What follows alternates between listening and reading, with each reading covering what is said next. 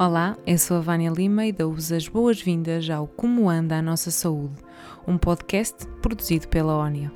Aqui falamos do presente e do futuro e do papel que a comunicação desempenha na saúde. Queria ser médico, mas na verdade o que queria era construir soluções tecnológicas na área da saúde. Miguel Amador encontrou o seu caminho na engenharia biomédica e é hoje o responsável pela AT Health em Portugal. Hoje falamos sobre inovação na área da saúde em Portugal e na Europa. Fiquem connosco para mais um episódio. Olá a todos, sejam bem-vindos a mais um episódio do nosso podcast. Hoje temos aqui um convidado especial, Miguel Amador, que é o responsável do ATL de Portugal e que tem um percurso profissional muito rico e muito interessante, uh, que passa, por exemplo, por sítios como a Startup Praga. Miguel, obrigada por estás aqui connosco. Uh, eu queria começar por, uh, por te conhecer melhor, por perceber para onde é que passaste até chegares ao ATL. Fala-nos um bocadinho sobre o teu percurso. Eu, eu, eu costumo começar, que sou um engenheiro biomédico, que durante o secundário sempre quis ser médico. descobri que havia engenharia biomédica que queria fazer era máquinas e, e, e, usar tecnologia para resolver os problemas na saúde. E caí para a medicina para isso. Quando percebi que podia fazer isso fora da, da medicina, decidi uh, e, e tirar engenharia biomédica e, e, e, acho, acho que o que me define melhor é um engenheiro. Procuro quase sempre encontrar uma solução da tecnologia para resolver os os problemas. Mas ao longo do meu percurso fui-me afastando cada vez mais da tecnologia, uh, no sentido em que adoro e, e, e, vivo para a tecnologia, mas percebi que tecnologia sem seres humanos não era nada. E, e fui evoluindo na, na, perspectiva da área da saúde e da área do empreendedorismo, nesta lógica como é que nós trazemos a tecnologia e a inovação às pessoas e, e, comecei a desenvolver uma paixão pela lógica das startups, uh, até porque na universidade comecei no gabinete de transferência de tecnologia, onde foi-me dado para as mãos um conjunto de patentes que estavam lá parqueadas e, e, e, a decisão, o que é que fazemos com estas patentes, e percebi que não basta inventar, não basta ter uma tecnologia para que ela chegue às pessoas. Um, e, e, aquela lógica de agora se inventa uma tecnologia na universidade e vem uma empresa maior, compra e, e amanhã está no, está, está no supermercado ou, está, está, a chegar à casa das pessoas, não existe esse, esse, esse princípio. E, e comecei a, a, a, ter uma paixão cada vez maior na área das startups, do empreendedorismo, como veículos trazer inovação para o mercado. Há veículos que, que testar, validar, encontrar se calhar um mercado certo, um modelo, um modelo de negócio certo, para que a tecnologia chegue efetivamente às pessoas. Sendo que a área da saúde é a área que eu que me apaixona e por isso esse desafio de perceber cada vez mais que é o desafio de, entrar, de trazer tecnologia um, para dentro dos hospitais, para, ca, para a casa das pessoas. Como costumo dizer, tecnologia já, normalmente nesta área já foi inventada há 10 anos.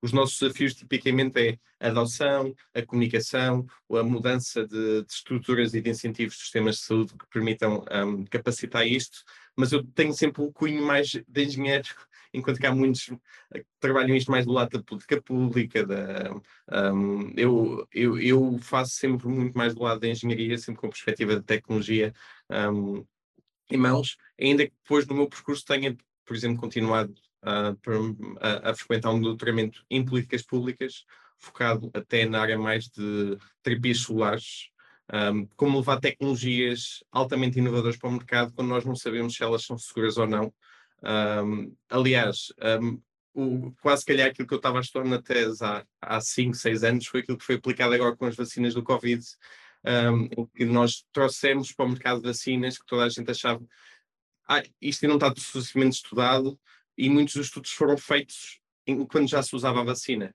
Um, e, e, essa é uma, uma perspectiva não de, de evitar o risco, uh, mas como é que a governação do risco, como é que nós gerimos o risco uh, em como políticas públicas. E isso é também um grande interesse que eu tenho em termos de gestão de risco na área de tecnologia. Uh, o risco nem sempre é só tecnológico, muitas vezes é como é que nós conseguimos, como sociedade, uh, absorver inovação, mas evitando que essa inovação depois, se não tiver efeitos uh, benéficos ou se venha a descobrir que não, não, não, não faz jus ao seu potencial, tenhamos capacidade de reverter e de corrigir isso. E às vezes é um bocadinho essa gestão de risco e medo do risco que leva que muitas vezes na área da saúde não se, um, não se abrace novas inovações tão rapidamente, porque depois também nos esquecemos que temos de ter um mecanismo, de, se aquilo correr mal, temos de conseguir remediar isso. E então tem sido um bocadinho dentro desse percurso que me levou a trabalhar muito com startups, quando um, uh, vim, vim, para Braga, para a Startup Braga, para, ajudar a criar um, um, programa de, de aceleração de startups na área de saúde e nanotecnologia, ou seja, mostrar aqui estas deep techs com, com que eu lá está, estava mais familiarizado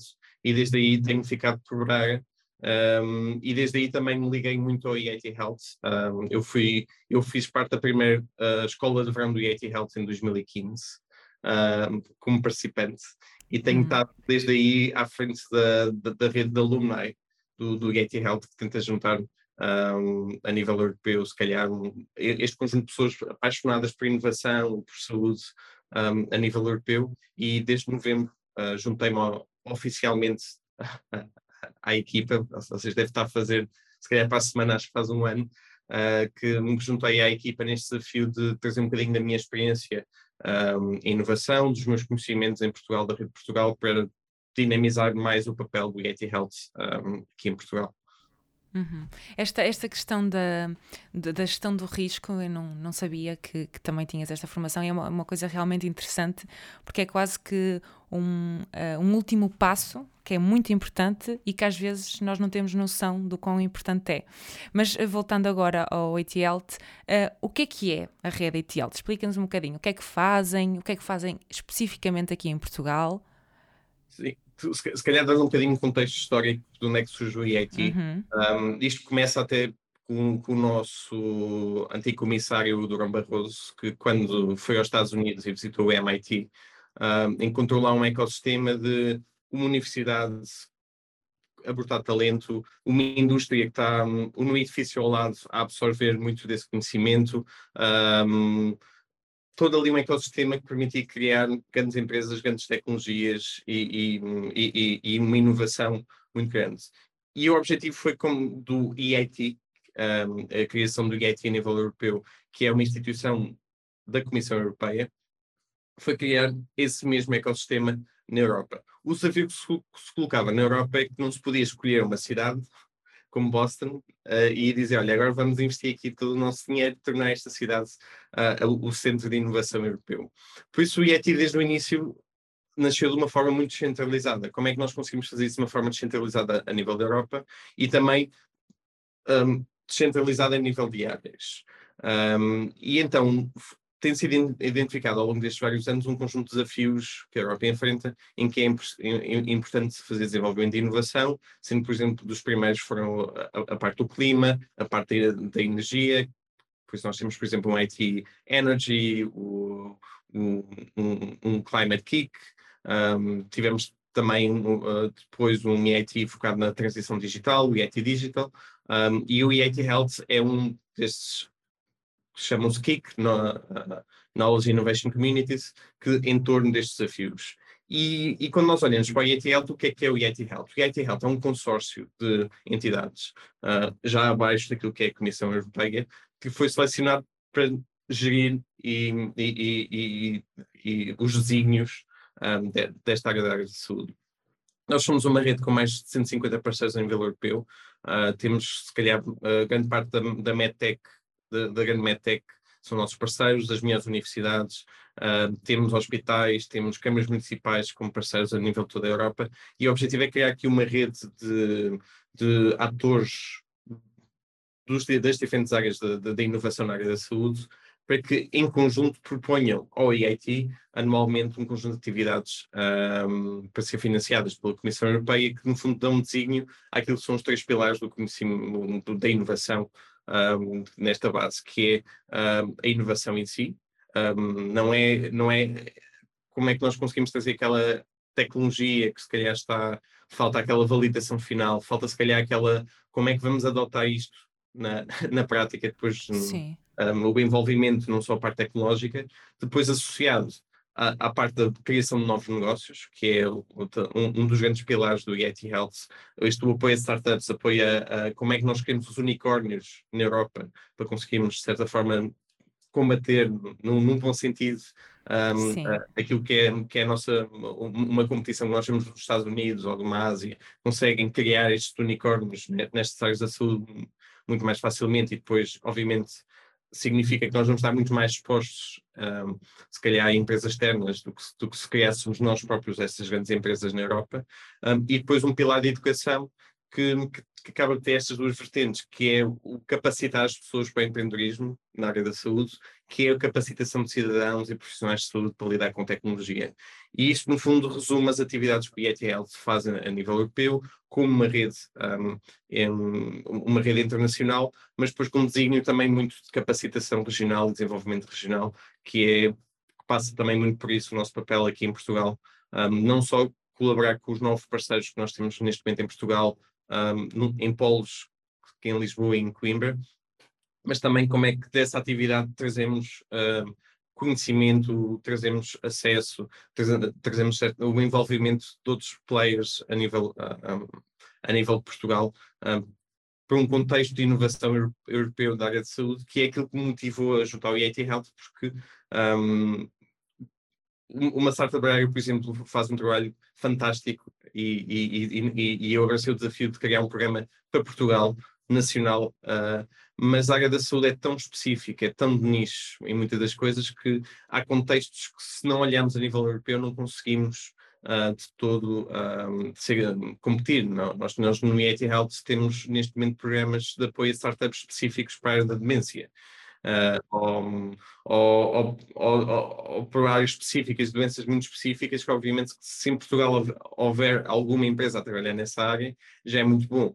Por isso não podemos fazer um programa apenas nacional, depois não conseguimos ter os especialistas, os mentores, os experts, mesmo os investidores que percebam essa área aqui em Portugal. E por isso o BIT Health acaba de ser uma, uma forma dos nossos parceiros também ter uma exposição europeia, participar em redes europeias e trazer também muito o ecossistema nacional para, uma rede europeia um, desde o início. E é isso que acontece com startups, por exemplo, que nós apoiamos, que muito rapidamente estão a fazer projetos, por exemplo, com seguradoras, mas não só seguradores em Portugal, já estão a fazer como em Espanha, um, já estão se calhar a fazer com outra na Alemanha, numa fase muito inicial, às, às vezes, mas, mas é isso que dá ao mundo estes projetos para se tiver potencial para escalar, um, vão escalar muito mais rapidamente do que se estivessem só num mercado pequeno como é o, o português, ou pequeno como é, é o belga, ou pequeno como é o húngaro.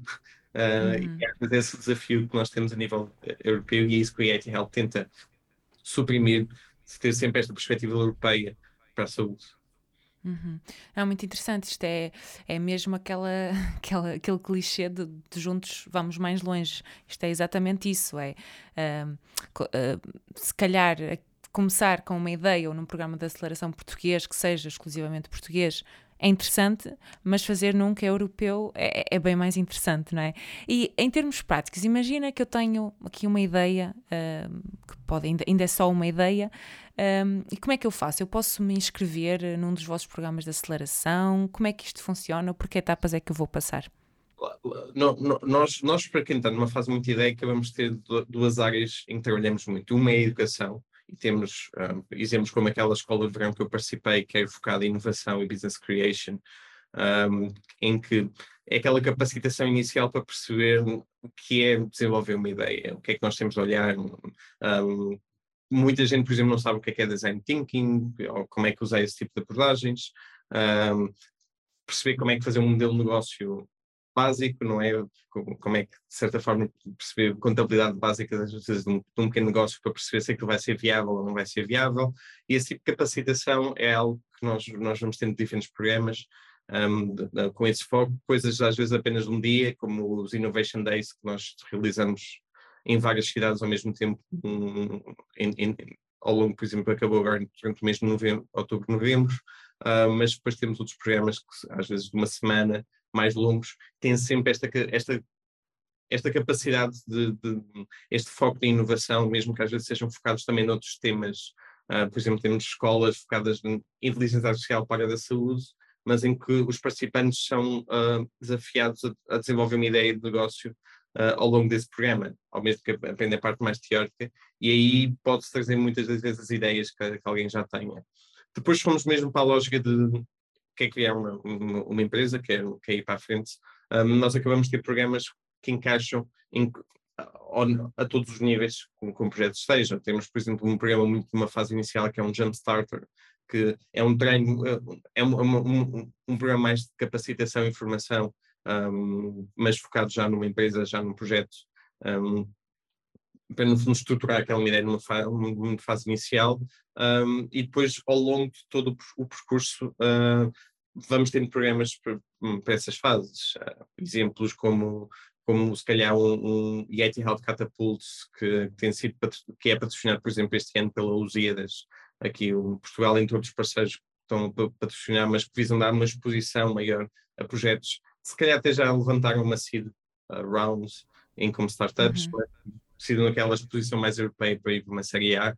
Um, temos, por exemplo, depois programas como um Bridgeheads, que apoia um, uma, uma startup de Portugal a entrar no mercado alemão, a entrar no mercado dos Estados Unidos, com, com apoio concreto para perceber como é que pode entrar nesse mercado. E, por exemplo, um, uma das iniciativas que nós estamos a lançar um, para este ano, uh, que chama-se o VCOE, que é um, um, um, fundo de investimento ou um mecanismo de investimento que junta corporates. Um, eu, eu, não sei quais são os corporates que já estão oficializados, por isso não vou dizer nomes, Sim. mas grandes empresas tecnológicas uh, associadas, grandes fundos da área da saúde e o, o, European Investment Funds, que fazem ali uma mescla de co-investimento, de facilitação de co-investimento, que permite investir 40, 60 milhões, uh, rondas desses valores, que na Europa costumam ser muito complicadas de fazer e que leva que muitas destas empresas têm para os Estados Unidos para levantar estas rondas e aí perdemos-las. Um, e então este é um mecanismo que lá está a suprimir estas necessidades um bocadinho no, no, no, no mercado e depois o EIT Health acaba por dar aquele apoio de, um, de ser o smart money também. Um, uhum. do, do, do, apoio depois de introdução de experts, entrada no mercado, saber como é que se pode ir para a Alemanha ou para, para a Escandinávia um, e, e, se calhar como é que se pode trabalhar com uma universidade de, de, de Copenhaga uh, para fazer um, um, estudo específico ou desenvolver uma tecnologia específica que essa empresa precisa. E é muito dessas conexões que depois nós trabalhamos no IET Health num contexto mais informal, talvez não ser tão, tão formal, mas tentamos que seja esse valor, mas lá está, olhando para o, para o portfólio de programas, eles não estão abertos todos os an todo o ano, costumamos ter anualmente temos uma ou duas calls para esses programas, mas que, que é por aí que, que muita, muita gente com, que tem uma ideia pode, uh, pode vir. Nós temos gestores, de certa forma, eu acabo aqui em Portugal de representar um bocadinho esse, o Yeti Health, de apoiar chegar até mim e depois reencaminhá-los para aquilo que é o programa mais certo para aquilo que eles estão à procura. Uhum. Impressionante, é realmente uma rede que eu, eu já conhecia, mas não fazia ideia de, de quão grande é e do, e do apoio que, que se pode ter em potencial. E falando um bocadinho sobre a questão da digitalização na saúde, eh, é uma coisa que tu também já falaste várias vezes, e de que forma é que a digitalização na saúde pode fazer com que Portugal se torne um player importante a nível, sei lá, europeu, global? Nós temos aqui o grande desafio que é um, a saúde custa bastante dinheiro desenvolver e há aqui áreas que, por mais que nós, nós queiramos, se calhar nunca vamos ser campeões europeus na área do MedTech. MedTech pacemakers, não é? Aquela ideia que Portugal vai fazer os, os pacemakers para todo o mundo, não acho que é um bocadinho utópico. Um, temos aqui, se calhar, algum potencial no biotech, um, ainda com potencial que vai sempre depender de, um, de uma integração com, com, com, outras redes, porque depois não temos a capacidade de investimento uh, local para, para fazer crescer projetos na área de biotech, ainda que haja muito potencial nessa área, mas depois se olharmos para o digital, é onde nós temos aqui um conjunto de competências muito grande em, em, Portugal. Temos muito talento, e quando eu digo talento não é só programadores a baixo custo, não é essa a questão, é que temos aqui efetivamente muitas empresas que têm alguma capacidade, alguma dimensão, uh, algum know-how que trabalham na área da saúde, que conseguem investir nesta área da saúde digital um, e expandir-se para, para, outros países. Ao mesmo tempo, temos um Sistema Nacional de Saúde que é pioneiro na adoção de ferramentas digitais. Nós, nós às vezes uh, esquecemos um bocadinho nisso, mas até além Portugal é uma referência na telemedicina a nível europeu. Uh, nós vemos neste momento uma discussão na Alemanha um, em termos da digitalização e da, do digital health, um, mas eles não têm ainda uma base de dados centralizada de dados de pacientes, que nós já temos isso há cerca de 5, 6 anos dinamizado pela SPMS. Um, e nós temos um contexto público, e eu, eu aqui eh, torno pego um bocadinho no público, no sentido em que nós, em termos de público, evoluímos muito a nível do que é saúde digital um, e capacidade digital. Falta-nos agora uh, crescer a nível uh, privado e, e, e, tornar Portugal, se calhar, mais atrativo para que empresas privadas, não só aquelas grandes que existem em Portugal, que, que de certa forma têm uma dimensão, às vezes, para um, uma contratação pública, uh, consigam uh, trazer as suas tecnologias para dentro do, do, dos hospitais em Portugal, de uma forma depois seja visto como um investimento na sustentabilidade e que muitas vezes não é. Ainda temos muito uma lógica de desenvolvimento interno de tecnologia dentro de, das instituições. Precisamos de abrir um bocadinho mais, porque, porque depois temos médicos, temos profissionais de saúde que estão já muito mais familiarizados com aquilo que é tecnologia digital um, e com os incentivos certos. E eu que às vezes toco muito dos incentivos, que é o que nós precisamos em, mais em Portugal pensar, que é qual é que é o incentivo neste momento para um médico fazer tele, uma teleconsulta? Um, se olhamos principalmente para o público, não é? o privado, se calhar não tem uma expressão grande, mas já começa a fazer isso. E, e, e, e temos de ter aqui estes incentivos para, para mandar, se calhar, uma pessoa para casa um, e, e funcionar temos algumas iniciativas uh, nesse sentido, mas às vezes os incentivos ainda não estão totalmente alinhados e isto às vezes passa mais pelo Ministério das Finanças ou, ou como é que a saúde é paga em Portugal, hum, ou necessariamente o incentivo financeiro para a própria pessoa. E acho que esse pensamento estruturado e estratégico muitas vezes não, ainda, ainda nos falta em, em Portugal, porque nós temos esse potencial. Temos muita tecnologia, temos muita capacidade de desenvolver tecnologia, temos profissionais de saúde que já vão nascendo com esta tecnologia, um, já vão desafiando as universidades, os centros de investigação, as próprias empresas a, a, trazer novas abordagens tecnológicas. Depois falta-nos é a questão mais sustentável, sustentável para que não só o médico consiga fazer, mas como o administrador hospitalar depois também consiga tornar isto de uma forma, implementar isto de uma forma mais sustentável, porque ainda, aí às vezes ainda vivemos com, com pessoas que são elas próprias o motor da inovação, quando nós precisamos que essa inovação seja mais sistemática e estratégica do que apenas porque alguém quer arriscar e acha que tende, tende a apostar nisso. E isso também nós no IETL tentamos trabalhar com os parceiros. Uh, temos exemplos como os hospitais de Coimbra, que são, para mim, se calhar, dos melhores hospitais a lidar com a inovação neste momento em Portugal. Uh, o Hospital Lisboa Norte, que também tem, tem evoluído bastante a, a, trabalhar connosco e com outros, aquilo que é uma abordagem mais sistemática a trazer inovação para dentro dos hospitais, mas depois falta, obviamente, aquela continuação de garantir que ele é pago, que com uma, uma simples aplicação de uma startup, como é que, ela, como é que o médico prescreve, como é que ela vai ser paga, um, é uma coisa que nós ainda não estamos a discutir em Portugal e, e, e temos de discutir isso uh, rapidamente. Uhum. Pois eu, por acaso, no, no último podcast uh, que gravámos e que saiu, falamos precisamente disso com a Ana Catarina, porque elas também está na Alemanha, e lá eles conseguem prescrever aplicações. Uh, e, e aqui, pronto, podia ser então uma. podia e deverá ser, não é? Um caminho, mas tu sentes que que nos próximos 5, 10 anos isto vai acontecer? Sentes que já há abertura suficiente para, para isto acontecer? Acho que sim. Há, há, aqui duas partes. Uma é a vontade política, e o que nós vimos na Alemanha foi uma vontade política. Foi um ministro da Saúde que, que disse saúde digital é uma prioridade, o que é que é preciso fazer para que a saúde digital aconteça? Então foi, foi um conjunto de mudanças de leis ao longo desta última legislatura que foram capacitando coisas que ainda estão atrás de Portugal, por isso não, não a meter um bocadinho de contexto, não é que nós, Portugal, estamos muito atrasados em, em, nessas coisas, mas foi aquela, o que é que nós vamos mudar nas leis para, para que aconteçam? E quando nós falamos do, do reembolso de apps, um, estamos a falar de quais são os incentivos financeiros para que o médico possa prescrever uma, uma aplicação. Um, claro que, obviamente, o sistema alemão é muito diferente do português, não é uma, o que é feito na Alemanha não é, não é necessariamente aquilo que tem de ser feito em Portugal, mas, mas em Portugal torna-se difícil às vezes um, a contratação pública quando falamos de inovação, quando pedimos uma startup para ter volume de vendas mais de 400 mil euros no ano, no ano anterior, não estamos então a contratar startups, porque infelizmente elas muitas vezes não estão, não, não estão nessa, nessa situação. Mas o que nós vemos cada vez mais é o sistema, os hospitais cada vez mais a, a, a profissionalizar-se nesta área.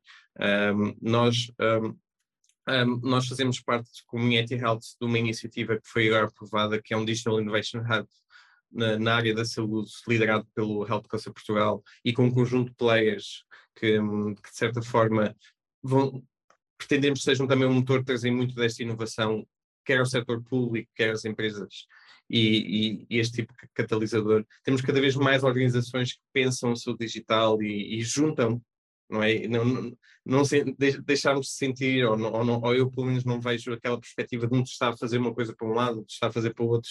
Um, acabamos de ter várias iniciativas, mas todas elas acabam por reforçar e complementar-se mais do que tentar fazer coisas em separados.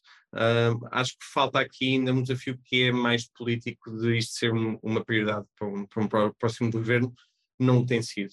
Um, nós vemos as discussões muitas vezes no Parlamento, o investimento na, na saúde é a contratação de mais profissionais de saúde. Sim. Um, e como engenheiro, voltando ao início do meu podcast, uh, eu não acho que isso seja a solução para a maior parte das coisas. Uh, não que nós não precisemos de mais profissionais de saúde, e precisamos, um, mas se olharmos como um todo, quantos profissionais de saúde não podem ser substituídos por tecnologia? E quando digo substituídos, não é substituir um médico por uma aplicação é, é quantos é, é se calhar um médico de acompanhar mil pacientes uh, como médico de família, simplesmente porque tem uma aplicação que lhe faz um check-in semanal, que se calhar recolhe a informação, que alerta ao médico para coisas que ele tenta olhar, em vez de ele ter de fazer isso por telefonema todos os dias, um, ter de estar a fazer telefonemas, ou mandar e-mails, ou estar a ver as pessoas. Uhum. Quando se calhar não precisa ver uma, a pessoa tantas vezes e, e acabamos de estar no 8 ou 88 8 ou 80 porque nem, nem damos acompanhamento às pessoas um, e quando temos de fazer é muito intensivo uh, a, a, a, nível, a nível pessoal. Um, e isso é um, acho que é um bocadinho de vontade política de apostar nas diferentes áreas, porque isso obriga que o Ministério das Finanças fale com o de Saúde, que o de Saúde fale com o de Economia, hum, que o, que o de Saúde fale com o de Ciência e Tecnologia e e tem um desígnio concreto e, e, focado para que as coisas aconteçam. Mas, mas acredito que nos próximos 4, 5 anos muita coisa vai acontecer. Um, temos aqui um, várias coisas a acontecer mais no terreno que um, o ecossistema está a responder, está a criar plataformas, está, está a dinamizar esta área. Agora, obviamente, que, que ainda há aqui desafios que, que são desígnios políticos e, e e são o que são, não é? um, eu, em relação a esta questão da tecnologia, eu concordo bastante contigo, até porque é ver a tecnologia como um auxiliar do médico uh, não como um, um, substituto, porque nunca o será, e também é, é, pensar, porque isto pode criar às vezes alguma resistência nos médicos a pensar, olha, agora vem aqui alguma coisa que me vai uh, tirar lugar, isso não, nunca acontecerá. É, é, também pensar que muitas vezes a tecnologia pode uh, ajudar o médico na questão de, de, algum tipo de erro humano que acontece, de diagnóstico, etc., o que quer que seja, e no fundo é, é o que tu dizes, é possibilitar a um médico que atenda muitos mais pacientes do que os consegue atender, uh, porque tem ali uma tecnologia que, que o ajuda. Portanto, eu acho que estou totalmente de acordo contigo, acho que o futuro é por aí, portanto, vamos, vamos ver como é que se enrola. E última nota neste, neste aspecto, o grande desafio é que nós estamos muito habituados a olhar para a tecnologia em Portugal e noutros países também, que é vamos fazer uma contratação pública. Vamos para uma máquina de ressonância magnética, por exemplo. E isso é o quando muitas vezes nós pensamos em tecnologia, é esse tipo de processo. O que nós precisamos quando olhamos para a tecnologia, olhamos para a inovação, é eu vou ter dinheiro para comprar esta tecnologia, mas eu depois preciso investir quase o dobro na capacitação, na formação dos meus profissionais de saúde, para agora passarem a fazer teleconsultas a sério. Eu, eu tive um relatório que as teleconsultas que existiram durante a pandemia 90% ou mais de 90% foram chamadas telefónicas. Pois. Isso não é telemedicina. Uh, não, não, mesmo a chamada telefónica neste momento não é telemedicina. Se nós olharmos, por exemplo, como uma NOC, que Sim. é se calhar um, um, um dos maiores players de telemedicina como startup aqui em Portugal, e vemos o que é que eles fazem em telemedicina, o que nós fizemos no sistema de saúde não é telemedicina. Por isso também é natural que os próprios médicos digam, ah, mas eu não gosto da telemedicina porque isto é muito impessoal, que isto não. Isto, isto, eu prefiro ter a pessoa aqui. E é um bocadinho essa gestão que nós temos mesmo de investir na, na adoção, no treino, na, na, na, implementação das coisas. Não pode ser apenas comprar uma tecnologia, para que ela seja bem usada um, e, e, e, não ter esses mecanismos de, de, implementação. Obviamente, quando nós falamos que os hospitais estão subfinanciados, não é de toda uma prioridade para este tipo de coisas. Isso leva que ou é um desígnio de investimento ou vamos sempre andar sempre a correr atrás do, do prejuízo e, dependentes de pessoas que, que realmente veem a inovação como uma prioridade a seu custo, muitas vezes pessoal, porque ah, isso às vezes implica que se a coisa correr mal, eles são culpados, se correr bem, se calhar ninguém se lembra deles, por isso uh, é um bocadinho esse desafio que existe. Claro. É, por acaso, quando falaste aqui da NOC, nós também já falamos aqui com o Zé, eh, e ele, que, que é o CEO da NOC, ele eh, estava a dizer que, que nós ainda estamos na fase de VHS da, da telemedicina. Isto nem sequer. Eles têm uma tecnologia que é excelente e cada vez uh, tem sido uma, uh, mais ainda uh, desenvolvida, mas, quer dizer, a chamada ou a videochamada, de facto, não, não é telemedicina. Pronto, é talvez uma medicina à distância, mas, mas não é telemedicina.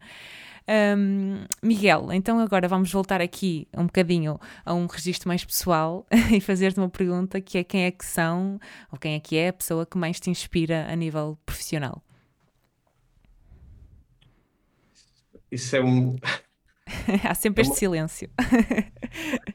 eu, eu, eu, sou tentado a dizer um Elon Musk, ainda que acaba de ser uma, uma, pessoa que, do ponto de vista pessoal, às vezes acho que não me revejo assim tanto, mas, um, mas para mim representa muito este desafio que nós às vezes nos falta mais na humanidade de vamos para Marte e o que é que precisamos construir para ir para Marte?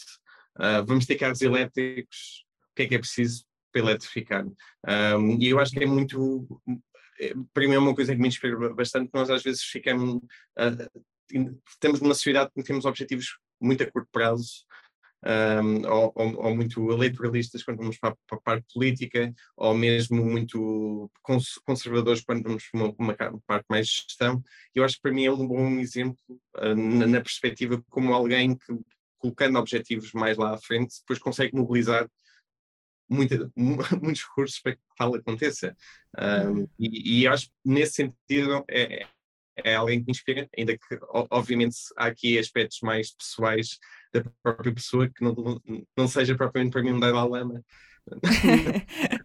não Mandela, mas a, a, acho que daquilo que tenho vindo a fazer, acho que é, que é uma é, é, precisamos mais pessoas como ele, e se calhar pessoas melhor, melhores pessoas na sua essência, se calhar, se não, não, não conhecendo pessoalmente, mas na, naquilo que se calhar na, mais polémica, porque é isso que no fundo vai fazer se calhar a Europa um, crescer e evoluir, um, ou outros países, não é? Crescer e evoluir, porque nós que somos lideranças e as visões muitas vezes puxam países, puxam nações, puxam empresas, puxam uh, áreas para a frente uh, uhum. por trás. Por isso é preciso ter sempre muito atenção uh, essas lideranças, eu acho que é um bocadinho nesse sentido. Uhum. Sim, é, é se calhar pensarmos que, e principalmente na área da, da saúde, que nós muitas vezes vamos começar alguma coisa e depois outros virão e vão continuá-la e, e, assim sendo. Uh, e, muitas vezes, eu, eu, acho que existe aqui às vezes, um, e posso estar errada, mas é, é, a minha percepção é existe aquela a ideia que tu, se vais criar uma coisa, tens que ter os loads por aquilo imediatamente e tem que ser uma coisa e fica ali fechado e tu fizeste e acabou. Mas eh, se nós realmente queremos inovar, muitas vezes ninguém se vai lembrar de nós, nós vamos começar a fazer alguma coisa e se calhar daqui a, a décadas é que realmente aquilo vai eh, ter algum efeito e, portanto, quer dizer, neste caso, pronto, o Elon Musk toda a gente o conhece e pronto, mas, mas, mas é, é, é pensar se calhar numa num bem maior ou num, num projeto que é maior que nós e que outros podem dar uh, continuidade. Olha, Miguel, gostei imenso de falar contigo, foi super interessante. Eu acho que hum, eu, eu, de facto, como te disse, não tinha noção de, de, da, grandeza da vossa rede do ATL um, e de tudo que, era, que, que, vocês conseguem fazer e proporcionar. Um, se as pessoas quiserem falar contigo, como é que podem fazer? Uh, LinkedIn, se calhar? Sim, acho que o LinkedIn é o mais fácil, se não, se não tomem o meu e-mail, que é miguel.amador.ithealth.eu, por isso não, não é muito complexo. E, e é uma questão de me contactarem que, que dentro daquilo que é às vezes também a capacidade de dar resposta aos vários e-mails, tento sempre reencaminhar para aquilo que é a pessoa mais indicada, o programa mais indicado. Um, e, e, podem seguir o nosso no, no site do Get Health, tem todos, todas as, as, atividades que, mesmo não estando abertas, um, podem se informar e depois é temos mesmo as diferentes oportunidades à medida que vão sendo abertas, que podem ir acompanhando. Por isso acho que é, que é essa a recomendação que eu deixo. Uhum, ótimo. Olha, muito obrigada por estares aqui connosco e, eh, e pronto, e pela, pela partilha que foi muito generosa. Obrigada. Obrigado, Pedro. E assim terminamos o nosso episódio. Partilhem com os vossos colegas e amigos e sigam a ONIA nas redes sociais. Se tiverem sugestões de convidados, basta enviar um e-mail com a vossa sugestão para hello.onia.pt. Obrigada e até daqui a 15 dias.